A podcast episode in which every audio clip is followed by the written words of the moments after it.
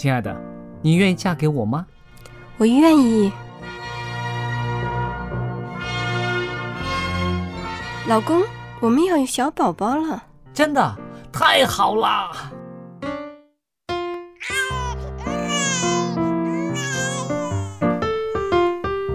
妈妈，妈妈，看我画的画，好看吗？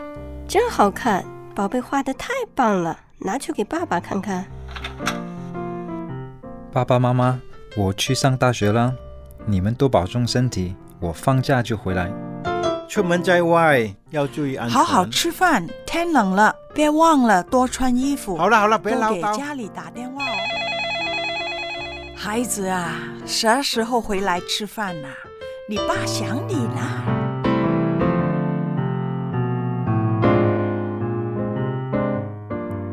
好，明天就回来。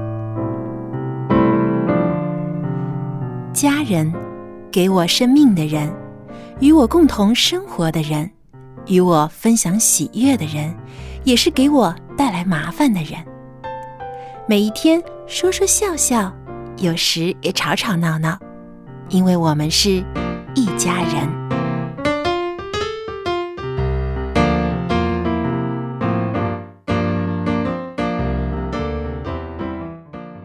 是一家人，不进一家门。亲爱的听众朋友，非常欢迎您收听希望福音电台一家人节目，我是您的主持人小杨，和我在一起的呢还有资深主持人白云，白云姐您好。您好，大家平安。很高兴我们可以一起有讨论了。还有呢，我们的这个安德弟兄也和我们在一起。大家好，如果你听过我们的广东话节目，大概也知道安德，对，一定会认出你的声音来的。当然，你的普通话说的也可以哈。勉强勉强。嗯，那么今天我们要讨论一个什么话题呢？因为现在我们看到很多的新闻，有一些让人感到很难过、很揪心的新闻，就是特别看到孩子被拐卖的消息。现在真的有有不少啊，而且现在的这些人贩子啊，越来越猖狂，甚至有的直接就从呃父母的手里面抢孩子都有。是我们在视频里面，手机的视频看过有这样的视频。我曾经就看到有一个妈妈带着孩子去幼儿园，已经在幼儿园门口了，嗯，就突然有一个男的冲上去，就把他的孩子一抢。那么幸好呢，周围的人还有这个幼儿园门口的这个看门的这个保安啊，也警觉，立刻冲上去就把这个男的拦住了，才把孩子救了下来。所以现在真的这个防拐意识啊，要越来越重视了。因为现在呢，很多的人因为忙碌啊，或者因为分心看手机啊，很多时候这个注意力不在孩子的身上，很容易孩子就走失了，或者被人家拐带了。所以今天呢，我们就来特地跟大家分享一下，怎么样可以帮助自己的孩子有这个安全意识，同时呢，家长要注意哪些方面，防止孩子被拐带。这些拐带有市场吗？孩子很贵啊。哦，其实啊，根据这个官方的调查，我们现在中国有一个最大的寻子网站呢，叫这个“宝贝回家”。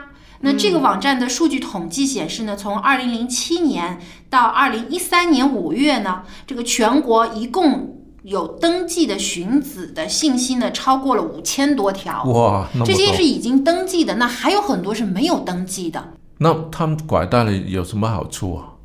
其实啊，这个很直白的一个道理，大家都知道，就是没有买卖就没有伤害，就是因为有人要买。哦，肾脏啊，呃或，者这个倒还不是特别啊多的，这个是很少见的。父母生自己不能生孩子，要收养孩子。对那了可能这个就是而且呢，我们中国有一个很大的一个偏见，就是重男轻女的偏见。很多，特别是农村的地区，哦很多的这个农村的夫妻啊，就一直想要儿子，但是自己没有。就呢，就用通过这个买卖的方式来买一个儿子回来哦，算是他的。嗯，对。但其实的话呢，这个首先这也是一个陋习啦。第二个呢，这个很多造成了很多的这个六岁以下的男孩儿被拐卖的这样的一个呃现象。因为因为有人有需要，所以呢才会有这么多人贩子去拐卖儿童。那么还有呢，就现在也有一些现象，就是说有一些组织啊，就是乞讨组织，他们把孩子拐卖来之后呢，就把孩子弄残了之后，逼着孩子去乞讨。这个实在是太残酷了。对，虽然这种现象其实还是比较少见，但不是说绝对没有。那么当然也会像刚刚安德说的，那就更残忍了，就是买卖孩子的器官。那这种呢，当然是是属于重大的刑事案件，这个我们的这个公安机构肯定是会严厉打击，有非常密切的这种的这个侦案的小组去针对的。那么主要这些走失或者被拐卖的孩子呢，百分之九十都是因为监管不当导致孩子走失或者被拐带的。那么其中呢，一大半是遭遇拐卖的家庭呢，属于农民工的家庭，就是流动人口。因为现在我们很多的这个外地打工人士是涌入城市，很多带着自己的孩子一起来。那么有些孩子因为没有户口啊、上学等等的问题呢，就会导致有很多孩子滞留在家里面，没有去正规的学校读书。所以呢，当父母在很忙的工作，没有时间去照顾他们的时候，有时候孩子就自己在外面游荡，嗯嗯，导致了被这些变成这个目标。对，变成了目标，被拐带是了。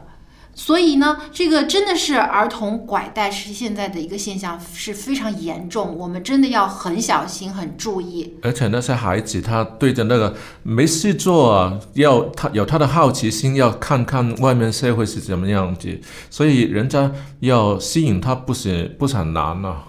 嗯，对。那么有几种情况呢，会出现一种呢，就直接就是偷孩子。嗯，那我也听到过有一些新闻当中报道，甚至在家里面刚刚出生的婴儿、年纪新太小生儿，在自己的家里面被人家偷走，那这些呢，肯定就是有一些人啊，他会呃在周围观察，掌握了这家人的作息时间，趁大人一个不留神去了其他房间没有注意的时候，就把孩子偷抱走了。还有就是这个比较少，不过也有也也曾经发现过，就是在医院的婴儿室对，偷孩子。对对对，这个医院当中也是一个重要的这种作案的现场。是那么还有呢，很多的就是靠骗，就是当孩子跟大人出去的时候啊，那个趁大人注意力不集不在孩子身上，可能在超市里买东西啊，大人忙着挑货品，那孩子可能一分神，他自己的哎，他就玩具啊，看玩具、看吃的东西去嗯了。结果呢，被这个人口贩子盯上，他就也用一些玩具啊、食物啊引诱孩子，把孩子给带走了。还有学校门口啊，也会成为一个作案的这个学校门口最那个最最麻烦，就是他可能会假假说，哎，你爸爸问你妈妈，他已经可能事先就观察过，然后呢，他知道他的父母哪一个通常来接他，可能他就假扮说，哎，你比如你妈妈啊，今天呢怎么有事了，哎，要加班了，所以就托我来带你。对冒充朋友或者同事来带孩子。也不用观察了，反正就是所有家长都拿来接走了，剩下那些就是他父母一定是来得晚了。嗯，对，所以这样的孩子就成了下手的目标了。当然了，是的，嗯，那么到底应该怎样提高这个防范意识？首先呢，其实对孩子本身也要进行教育。是有的时候我们觉得，哎呀，不忍心让孩子知道这个黑暗的社会当中一些不好的事情。其实要教导的。对，应该从小呢就不是要害吓唬他，而是应该呢让他知道，遇到了比如说迷路了，或者有陌生人跟你讲话，你应该要怎么样去应对。我记得我妈妈小时候，我小时候的时候，我妈妈有教我的。嗯他怎么教？你如果迷路了，不懂得回家，你应该要记住家里的电话，要记住路怎么走。别人呃，光是看着路上的呃那些很吸引的东西，要看着那个路拐左还是拐右。嗯，他说了，我当时耳边耳边风。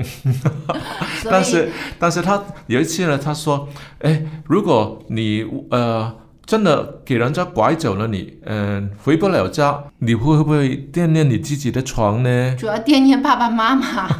是对，所以也也应该让孩子明白，如果真的发生了这种最坏的情况的话，这个后果很严重，让孩子有个警惕心了。是，那我们真的要教导孩子要记得父母的名字啦，父母的电电，话家里是住在哪里啊？还有呢，如果有一个陌生人来，或是要要把你就是发生纠缠的时候，我们要教孩子，就是说立刻要找一些穿制服的，像警察叔叔啦。还有就是或者那个呃超市或是百货公司的那一些保安人员嗯、呢，嗯穿是吧制服？的保安。所以啊，真的不要再用警察叔叔吓唬孩子了。有一些家长就经常会说：“哎，你要是做的不好，做坏事，警察叔叔会来抓你的。”这样的话，让孩子从小对警察有一种恐惧，所以遇到了危险或者遇到了困难，他也不不敢去找警察叔叔了，怕被抓起来。如果人所以真的不应该这样教育孩子。真的给坏人抓了，你叫要叫喊，要懂得怎么说。这个不是我爸爸，这个不是我妈妈，要让别人知道。嗯，而且呢，如果孩子自己迷路的话呢，记住要教孩子一定要走人多的地方，千万不要走一些偏僻的人少的小街小道。那如果是被被抓的时候，要大声呼喊。对，人多的地方呼那人家，我我曾经看过一个视频啊，然后那一个拐带的那个妇女啊，很厉害，她一直打你这个不乖怎么样，人家别人就以为是他他妈，所以像这样状况应该讲。你不是我妈，是不是？对对就应要该要让孩子坚决地这一句也表达觉出来得觉得他是，呃居然连妈也不认了。所以说我不是他的孩子，我的妈妈不在这边，哦这个让就要讲让人家清楚搞对清楚。对，而且呢，这样让孩子记住自己父母的名字，这种场合之下，就大声的能说出来，我妈妈叫什么什么，你不是我妈妈。这样的话会引起周围的路人的注注意，到时候大家呢就会呃关注这件事情了，有更多的人关注这个人贩子，心里就慌了，他可能就不敢再继续作案了。所以呢，这个是孩子需要培养他从小这种安全的意识，还有当然父母自身呢也要做更多，就是父母呢一定要外出的时候带着孩子啊，一定要把注意力。多集中在孩子身上，比如说去超市买东西，就可以呢，呃，让孩子啊，呃，比如说手牵手啊，还有呢，或者把孩子的这个衣角啊，有有系根绳子系在这个呃这个推车上面。虽然有的人会觉得，哎，这好像牵了个小小狗一样，不不不不太好看安。全但是为了安全起见呢，其实现在也有一些推出的这种啊、孩子的保护带，就是嗯它其实可以伸缩的，是就是让孩子呢可以呃有一根带子系在这个家长的手腕上面，这样防止孩子干子脆把它放在那个车子上。对，如果小的话可以放在推车上。如果呢已经会走路的孩子呢，你你也让他走，但是呢让他保持跟大人的一段距这个伸离。缩保护带倒是一个很好的。对，虽然有的人觉得好像跟这个宠物的这个牵引带很像，但是为了孩子的安全起见呢，也考虑用这种方法。是，那么还有呢，现在也有一些产品是像这种呃防拐手表，或者是防拐的那种啊、餐盒，就是在里面它装有个卫星定位的一个呃哦工具。这样呢，如果孩子一旦失踪、走失啦，或者被人拐带了，家长立刻在手机上就能看到孩子的位置在哪里。所以呢，也可以采用这种对一些的这种的这个工具来帮助孩、呃家长及时找到孩子。那么最重要的还有一点呢，就是这个孩家长啊，千万不要在外面的时候带着孩子还看手机。就现在这种现象特别多，因为疏忽疏忽啊，导导致孩子意外受伤。是是，不但是走失、被拐带，是还有就是意外受伤。像有的有的家长就是连去游泳池陪孩子游泳的时候还看手机，结果孩子倒洋葱，头扎在水里面一分多钟，哎，家长都没有发发现哎呀，所以真的要避免这种情况，跟孩子在一起就多一点时间陪伴他们，跟他们交流，跟他们玩耍，不要再关注自己的手机了，手机要放到一边去。是不能因为手机而忽视了自己的孩子。那么还有呢，就是呃，刚才我们也说的。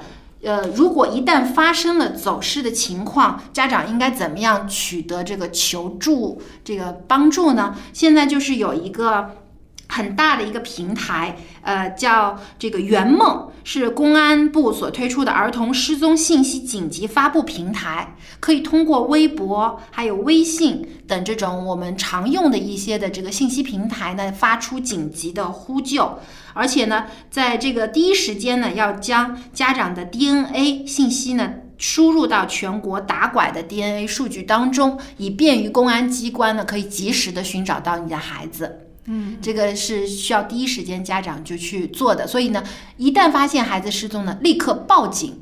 其实是最好的方法，不要去找当地的某一个地方的派出所，而是直接打幺幺零，因为呢，这个幺幺零是全线联网的。是，那现在呢，也很多都是年轻父母要两个人都要上班打工哦，所以都是交给祖父母辈的、嗯，老人家是，那这些老人家呢，我们就是说，呃，越来越多的孩子都是交给年迈的爷爷奶奶照顾的话，那我们第一个就是要告诉我们的呃老人家长辈呢，要熟悉周围的环境。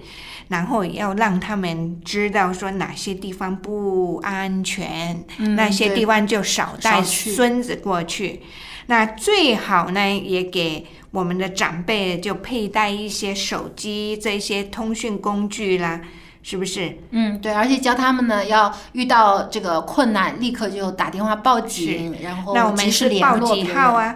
一幺幺零，对，哎幺幺。是零，及时那呢手机也是幺幺零，对对，嗯，因为呢，这个因为现在我们的这个公安机构的这种报警电话是联网的，嗯所以呢，一旦发生一些意外或者孩子被拐卖呢，打幺幺零是最快能够联系到这个交呃这个警察呃同志来帮助我们的。那么另外呢，呃，特别是接孩子上下课啊，也要跟这个学校校方还有老师呢取得呃密切的联系，让让老师知道。就是啊、呃你什么时候来接孩子，或者呢，你也知道孩子下学的下课的时准确时间，可以，因为有的时候学校突然有一些临时活动啊，会提早下课，嗯那么这个时候呢，你家长要得到及时的信息。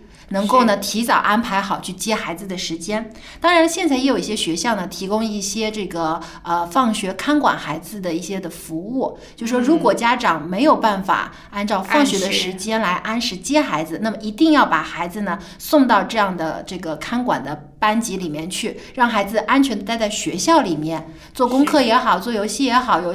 专门的老师来呃管理看管他们，这样呢就不会造成孩子自己在外面游荡而被这个呃拐卖的这样的风险了。是，那也有一些家庭呢，就是他们的长辈、老人家呢，就没办法照顾孙子的时候呢，就会请一些保姆来照顾。嗯，对，所以呢，选择保姆要在正规的中介，不要为了省钱呢，呃有的是熟人介绍啦。是，那这个就是你请的那个保姆要注意，要留下，你要很有礼貌的，要对方这个保姆的身份信息呢，我们一定要掌握住。对，一定要确定这个保姆的可靠性，因为也会有一些这个人口贩子呢，假借这个保姆的身份啊，其实呢，他可能到别人家里去探消息、探情况，然后一旦掌握了情况之后呢，就联系同伙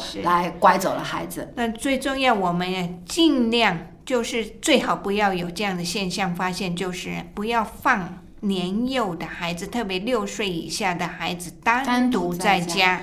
那同时呢，我们也要跟邻居呢，就是有来往。是吧？那万一有什么可以真的有事了，我们可以跟邻居呢打个电话联络一下，大大家遇事都彼此有个照顾嘛。对，而且还有啊，现在很多的我们看到的新闻，大部分的这个呃人口贩子啊，就对新生儿，特别是婴幼儿下手。那么很多时候呢，就是因为呃有些人装作啊。路人来帮忙，看到哎，你妈妈抱着孩子多辛苦啊，我来帮你抱一下吧，或者是上下车的时候啊，或者是出去旅行的时候，有的人会以这个老乡的身份来跟你套近乎，说哎，你的孩子这么可爱，我抱一抱吧。千万不要把自己的孩子交给陌生人抱，嗯，哪怕这个人看起来再友善、再和蔼，都不要把自己的孩子交到别人手里，一定要自己抱，因为很多的这种。呃，诈骗犯或者人口贩子就是用这种的方式来跟你打好关系之后，把孩子抱过来之后，就说是他的孩子了。嗯，有时候到时候真的是有理都说不清啊，很容易就会让周围的人产生误解。还有一个要注意的就是呢，我们也不要呢，呃，带孩子到偏僻荒凉的地方去。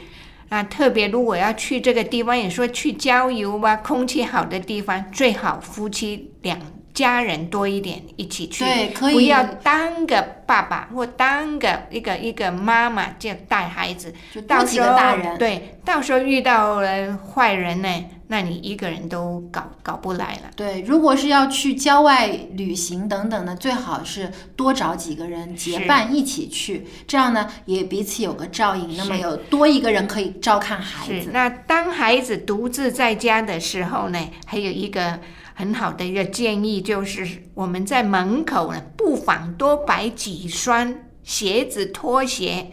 那这个就是让人就不要以为说，哎，真的都没有，就是一种警警惕作用啊。对对，可以造成一种家里有很多人的一种的一个一个现象。那么这样呢，也可以使这个人口贩子呢不敢轻易下手。是，还有在公园呢、小区、商场、超市、医院门口呢，呃，要告诉孩子呢，啊、有人搭讪呢，就夸你说：“哎呀，你小朋友，你长得好可爱，你好漂亮啊！”那样呢，我们要教孩子呢，就是不要理陌生人呢、对，不要轻易跟陌生人讲话。当然，我们不是说让孩子变得没有礼貌或者冷漠，而是呢，让孩子也有一些的这个警惕心。是对，因为呢，现在其实很多人不会无缘无故的去跟一个陌生的孩子讲话的，对不对？因为大家都有这样的一个安全意识的，所以呢，特对于这些特别的热情或者是假装的很友善的人呢，要特别的小心。所以在一些比较开阔的地方，比如公园啊、超市啊这些呢，就是家长的视线一定不要离开孩子。对，以免呢有人趁家长不注意把孩子抱走了。以前就有发生过，有一些家长就是在孩子在公园里玩的时候啊，就有一些这种市民小公园啊，有一些儿童娱乐设施。那小孩在玩的时候，大人就在看手机或者在看报纸，做其他的事情。结果等一转眼，孩子已经不见了，他们都没有发现。是，还有另外呢，在医院里面呢，那个新生儿啊，我们这边要提醒我们，就是说不要有一些不认识的医护人员，只要不是照顾我们这边这个那个婴儿区的护士，那这一些是由别的单位陌生，反正是陌生的吧，是吧？如果你住院在那边呢，那这些护士你会知道是属于这边的。如果是脸生的护士呢，就千万不要把孩子那交给他。特别这边就提醒我们说，那个我们的小孩的个人信息，譬如是小孩的姓名啦、出生的时间啦，啊，或者是出生的医院，尽量都不要透露给那些陌生人知道。而当医护人员提出说，哎，有什么检查，我要带宝宝去检查的时候，这边就提醒说，我们家长家长应该陪同对前去。对，要一起去哦。那特别晚上呢，产妇跟家人休息的时候，尽量要锁好门窗，因为呢，有一些坏人、犯罪的人士，他会伪装医护人员呢，啊、所以我们都要都要注意啊。对，所以这个真的是一个，呃，虽然说啊，这现在的这种拐卖现象并没有我们想象中的那么多，但是防不胜防，我们还是自己要多小心、多注意、多关注我们的孩子。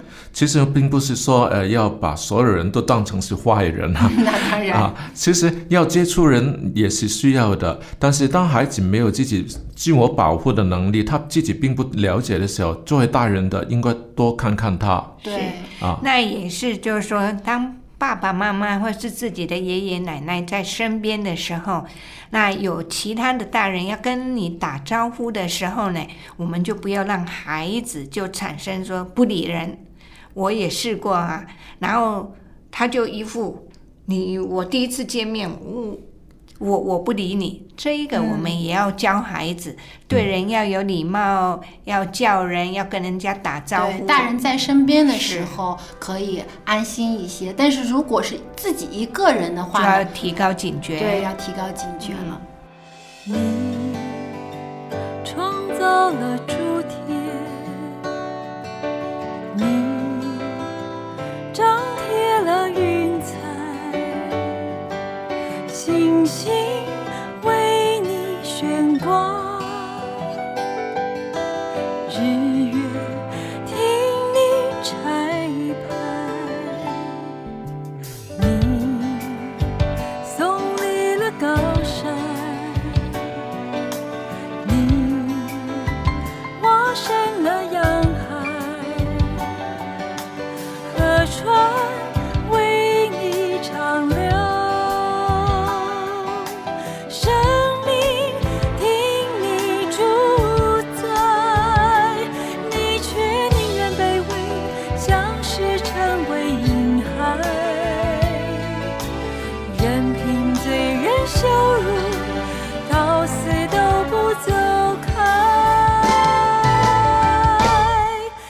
深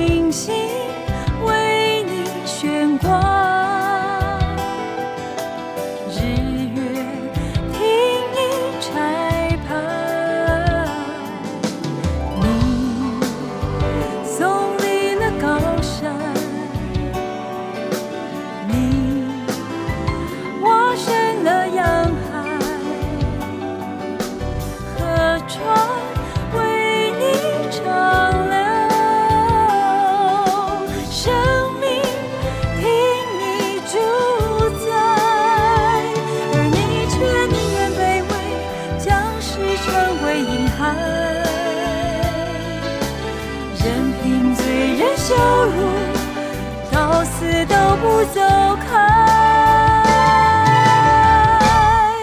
你这身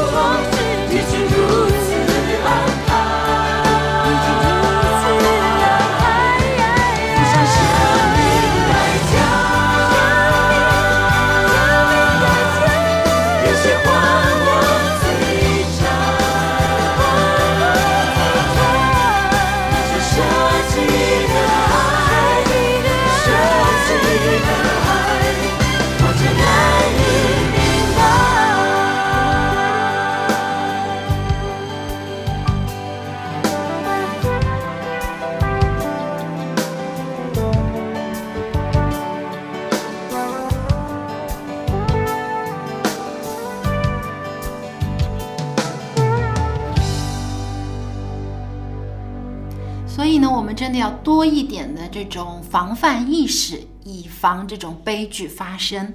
那么说到这个孩子，呃，有的时候走失，其实呢，在我调查这个数据的时候也发现啊，其实有很多孩子呢是离家出走的时候被拐带的。那么为什么会离家出走呢？就是跟父母啊、意见不合啦，经常争吵啦、吵架啦。那孩子觉得，哎，大人不尊重我了，有的时候一气之下呢，就离家出走了。所以呢，对于孩子，如果跟父母，特别跟父亲之间有一些的这个矛盾，或者说孩子有的是经常挑战父亲的权威，就是会跟孩跟父母顶嘴。那么，作为父母或者作为父亲，应该怎么样去跟孩子交流呢？接下来呢，艾德就要跟我们分享这方面的信息，我们一起听一听艾德怎么说。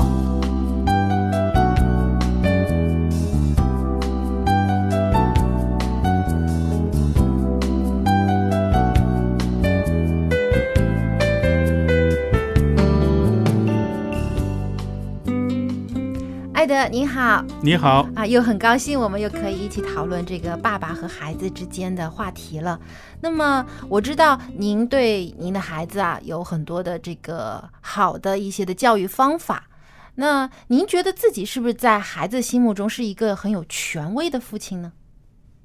我觉得我说话还是有分量的。嗯，就是他比较相信，或者说比较能听从你所讲的一些话。是的，嗯，但有没有这样的情况，就是他有时候也会挑战你的权威？就是说，当你跟他讲一些事情，他反驳你说不是这样子的啊，我听来的是另外一个呃事实，然后他会跟你有一个争辩。这个时候你会怎么样去回应他呢？我会非常认真的聆听，我想听听他到底要讲什么，嗯是不是我真的错了？我觉得这个权威呢，并不是说孩子对你百依百顺，你说一他就不会二。这个我觉得不是我养孩子的目的。嗯我要养孩子，就是说呢，他在我家里是成员，而且圣经讲的很清楚，儿女是耶和华所赐的产业，产业所以这是上帝的，我只是一个管家。那么嗯我有这个产业，上帝赐给我的，给我带来快乐，跟他有一种平等的这样的一种态度，我觉着更好。嗯所以所谓的权威到底是什么样的权威呢？我到目前来说，我并没有感觉到孩子对我有什么要挑战我。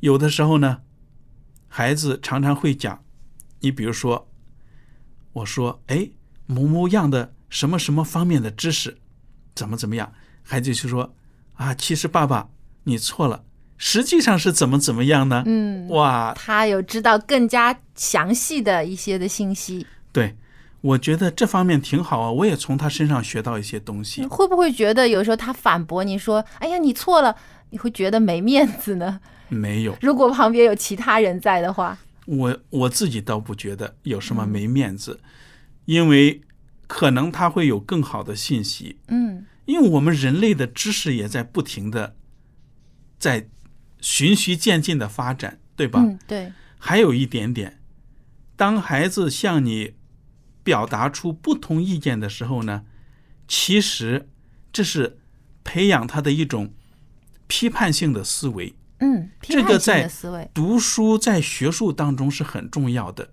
英文就叫 critical thinking，嗯就是说，不是说老师说了就一定是这样子。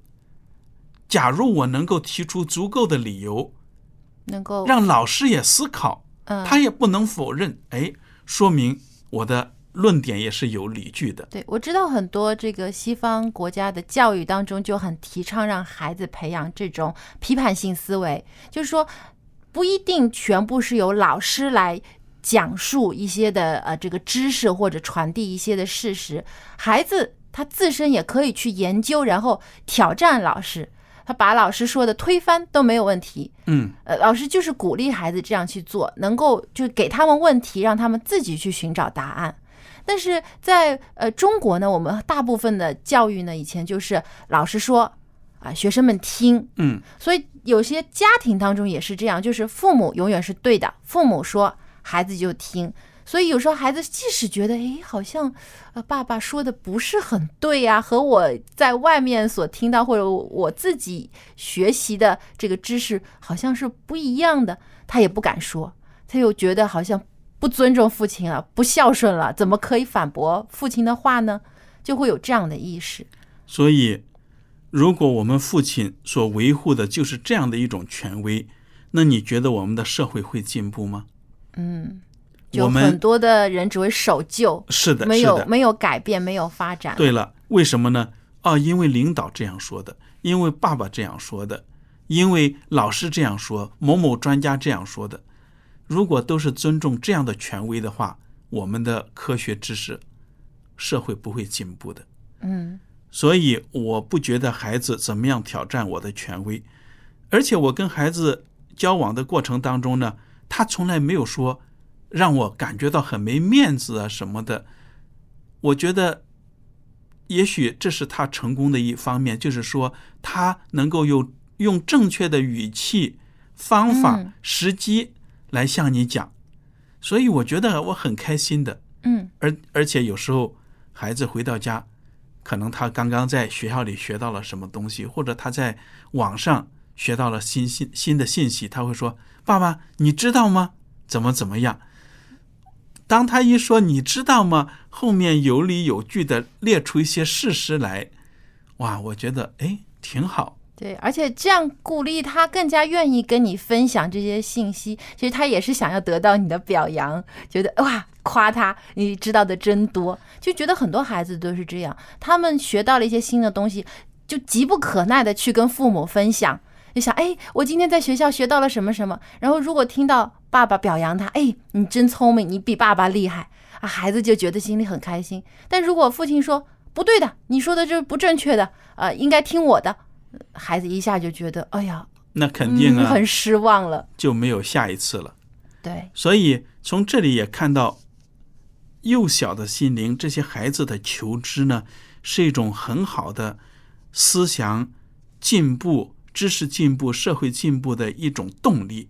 假如我们到了哪一天，哎呀，不就是那回事儿吗？看什么都没有什么新鲜感了，那反而是更可悲，对吧？嗯，对，所以呢，呃，父母其实应该也多鼓励孩子去呃发展这种批判性的思维，能够不要凡事人云亦云，嗯，对，去去盲目的去呃跟从这种所谓的权威学说，而是应该用自己的思考，有自己的想法，然后呢，能够去平衡，去找更多的这个证据来证明自己的看法。这样的话呢，其实对他自己的学习上面，还有人生的经验上面来说，都是很好的提高。没错。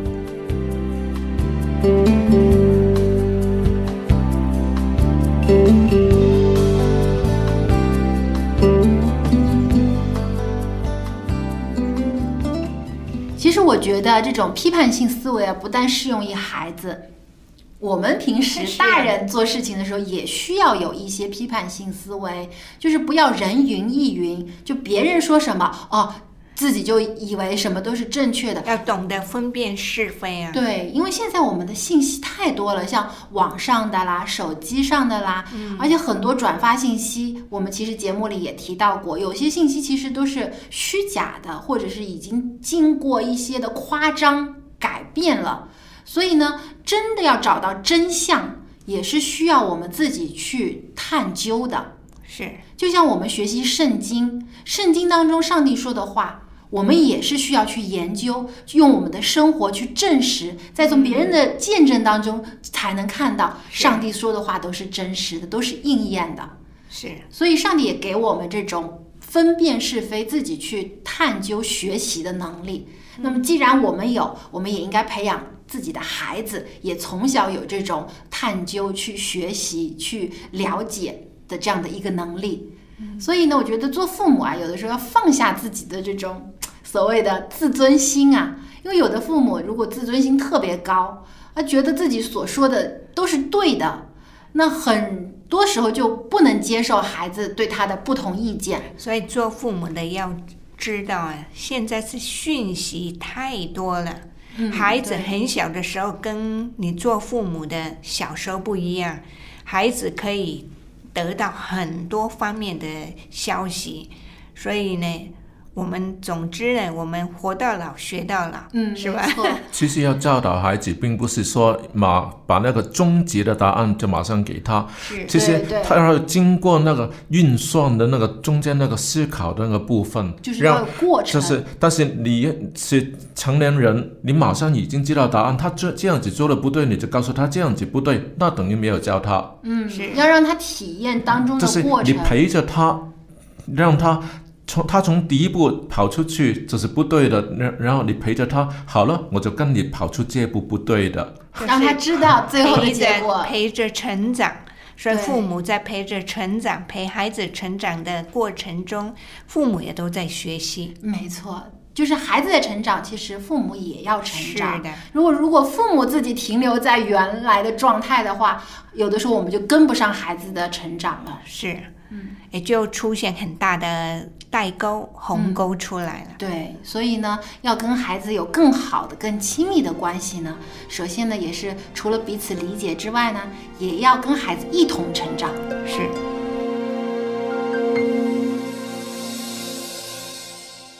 有聪明没有智慧，即使成功也会后悔；有财宝没有亲情，即使享乐也是乏味；有美貌没有美德，即使爱情也会破碎；有生命没有努力，即使青春也是浪费。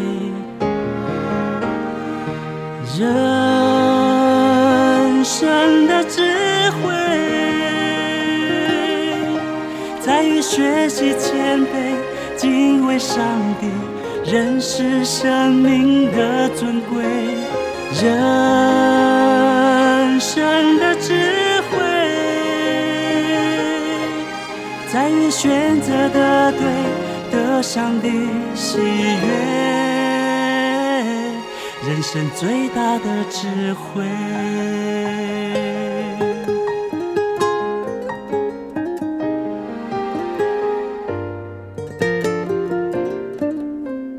有聪明没有智慧，即使成功也会后悔；有财宝没有亲情，即使享乐也是乏味。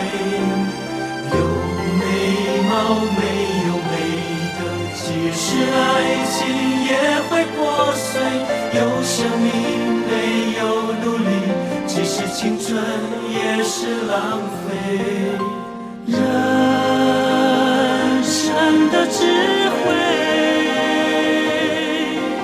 在于学习谦卑，敬畏上帝，认识生命的尊贵。人生的智慧，在于选择的对，得上帝喜悦，得上帝的喜悦。啊，人生的智慧，在于学习谦卑，敬畏上帝，认识生命的尊贵。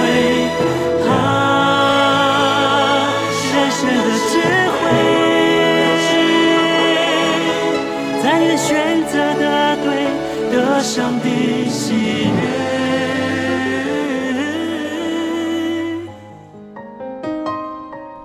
欢迎回到一家人的节目。那么上期节目当中呢，蔡博士和我们分享了老人家的温度感会变迟钝。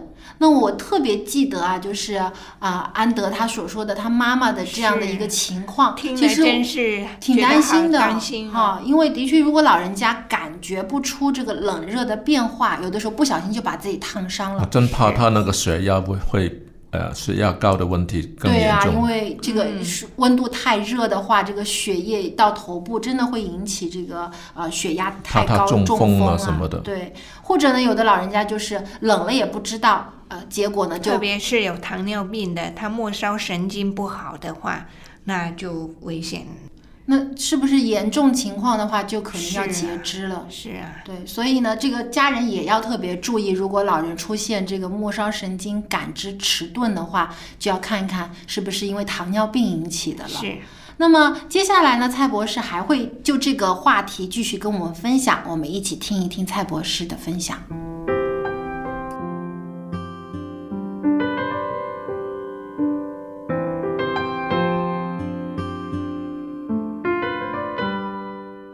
蔡博士，你好！你好非常欢迎您又坐在我们的这个演播厅里面，我们一起来讨论一下这个长者的保健呢。那么上次节目当中啊，我们就讲到这个呃老人因为这个年纪的增加，他的对于温度的敏感度会下降，所以有些老人到冬天啊觉得不冷，但其实并不是不冷，而是他自己没感觉出来。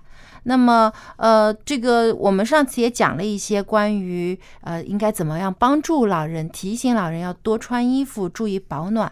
那么，呃，还有哪一些可以预防这个低体温而引起的一些的并发病症呢？哦，我们可以第一呢，提高这个环境的温度很重要。老年人对于这个温度的改变，呃，他的适应能力比较差嘛。嗯，尤其有心脏病啊，还有肺部疾病的老人家，遇到寒冷的天气，就会出现这个心衰竭啊、心肌梗塞啊、气喘啊，还有这个肺炎的几率了，随着就会增加。哦，还蛮严重的。对呀、因为我们明白到这个心脏病啊，是要靠着血管的循环嘛。嗯，这个血管的循环，那就是靠着心脏的推动嘛。每一次心脏收缩的时候，它把这个血往外推的时候，那么如果你是很冷的时候，你的心是很弱的时候，没有能力的时候，它推动的能力就强，心跳心跳比较慢了慢了，是吗？嗯你心跳慢，那么你本来你一次推动的时候可以出一杯的，那你慢起来的时候，你也没有不够力的时候才出半杯，嗯，那么你半杯这个血液循环也变慢了，变慢了所以嘛更加所以就是没有影响它不能推动保证这个体温了。嗯，如果他那个慢的时候，氧气也不太多，对，是吗？所以心跟这个肺分不开的。嗯，你心一弱的时候，你肺跟着就来的了。哦所以我们要保肺的时候也保心，嗯保心的时候也保肺。嗯所以在检理的时候呢，如果你的血液慢的时候，如果是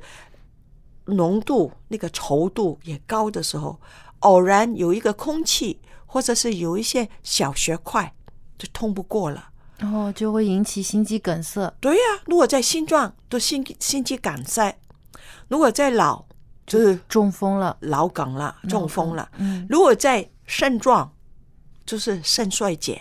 哦，所以这些就是跟这个血液循环很重要，跟这个温度是很重要的。嗯那个时候啊，这个暖气啊或者暖炉啊，就可以让房间呢维持某些的温度，并避免它到寒冷到外面去了，所以如果外面的温度非常低的话，其实老人呢不要出门。尽量不要出门。如果要去看医生啊等等的时候了，那个出门门的五件事一定需要的。第一，我们就讲到那些啊，戴口罩啊、围巾呐、还有那个、哦围围巾啊、嗯围巾啊、手套啊，哈，还有这个耳罩啊、嗯 全副帽子、啊、全副武装 全副武装。出去的时候什么都看不见的，什么都不透风的，这样的出去。呃，有时候免不了，如果你有医生的，又必须要去看的时候，呃，第一你看看可不可以改那个啊、呃医生的时间表。尽量在这个外面天气呃温度相对高一点的时候，时候，如果如果是不能改的时候，你药已经吃完的时候，那么嗯，年轻的去拿药去抓药，他可以。如果他没有什么什么的时候，但那个寒潮过了才去看医生，可以这样的安排。嗯如果要要去真的要去看医生的时候，尽量哈请了一些打的啊或者怎么样哈，就是坐车去出门到医疗医医生，然后呢再打的回到家里面，尽量在外停留的时间必须要短一些短，嗯哈，这个必须要足够的啊、如果出门了，一定要帮助他啊，因为了老人家真的充足够的御寒的这些衣服衣服，嗯那么一定要教导他们了一些保暖的技巧。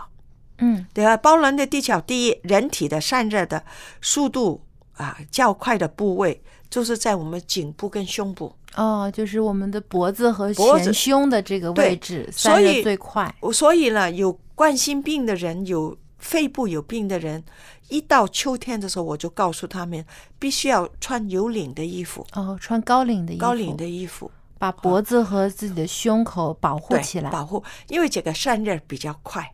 嗯哈，所以这个就是保护哈，一定要注意这个啊、保暖呐、老人可以用围巾呐、高领衣物来挡风寒呐、围围巾、口罩，对嗯，让这个胸部啊不受这个吹风，风直接的吹了嘛。啊，口罩啊，除了可以避免这个空气的那些有些浮柔的那些空气啊污染，对细菌还有一些病菌的嗯污染。还可以保暖哈。嗯，又最简单又最好的方法了。所以天很冷的时候，出门记得也要戴口罩。对，真的这个口罩真的很好哎。那因为你不戴的时候，那个空气啊，你一吸进去的时候，它吸到你的肺里面。你本身呢都是不太会，老人家的时候不太会呃处理的时候，所以你时候会会觉得有些痛的感觉。嗯，所以必须要出门之前把口罩已经戴上。戴好。哈特别现在有些城市里面啊，这个车辆很多，哦尾气排放也很厉害，所以空气污染严重。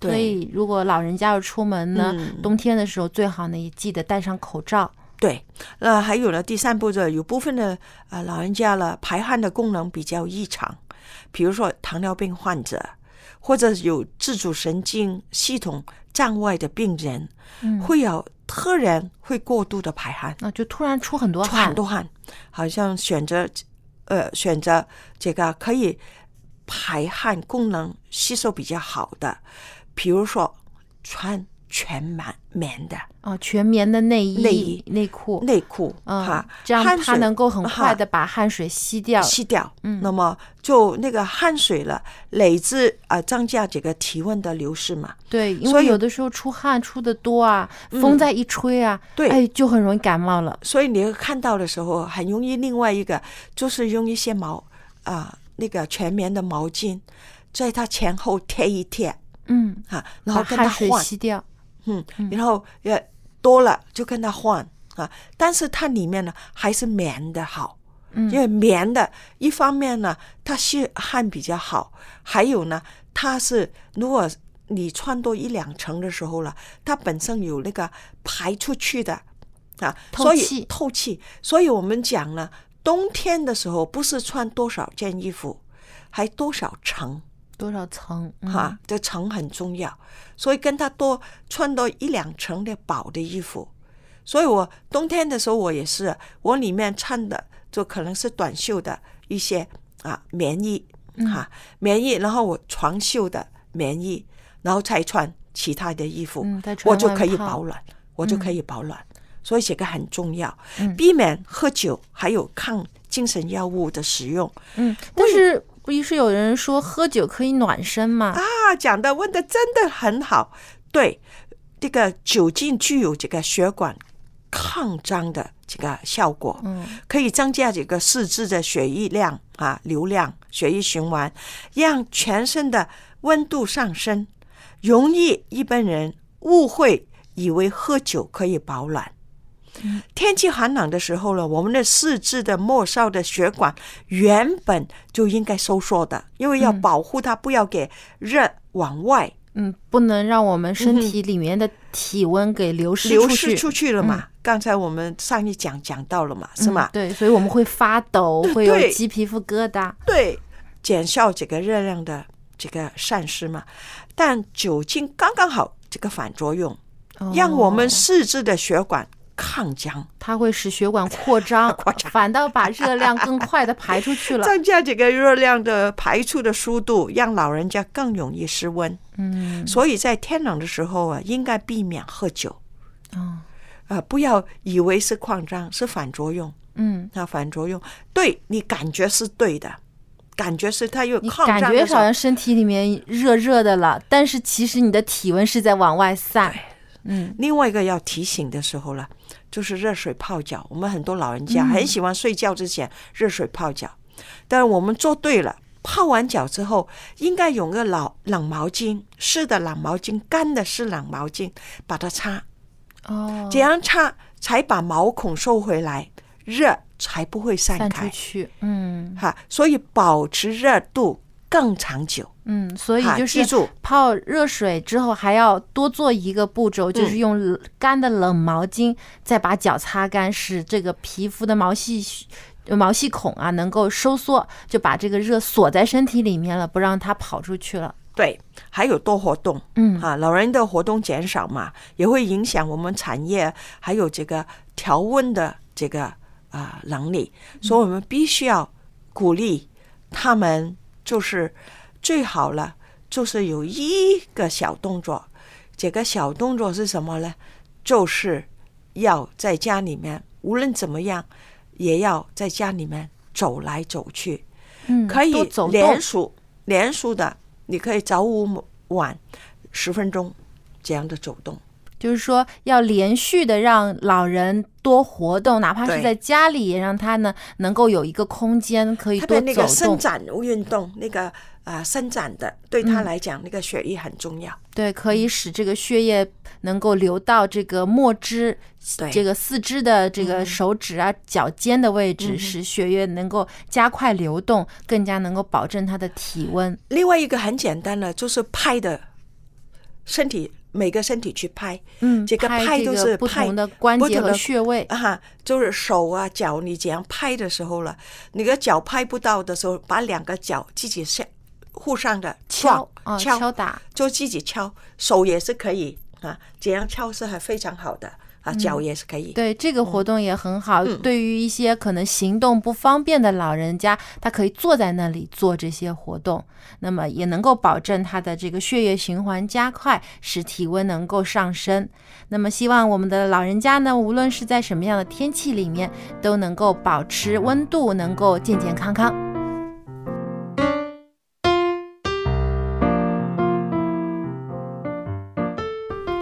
常感谢蔡博士的分享。那么老人在这个温度上面呢，感知变迟钝，所以呢，我们作为家人要多一点替他关心，替他去测量一下温度，不要因为呃老人家说自己不觉得冷就不给他加衣服。所以真的需要嘘寒问暖了。对啦。总之，我们不管对孩子、对我们的长辈、老人家呢，我们就是要付出时间，真正的去了解他们。这才是然后一家人啊！是啊，对啊。那么，因为时间的关系呢，我们今天的节目就分享到这里了。如果您喜欢我们的节目，或者对我们的节目有任何的建议，欢迎来信告诉我们。我们的电邮地址是 l a m b at v o h c 点 c n，我们期待您的来信。在下期节目当中，我们还有更精彩的内容要和您分享，欢迎您届时收听。我们下期节目再见。再见。拜拜。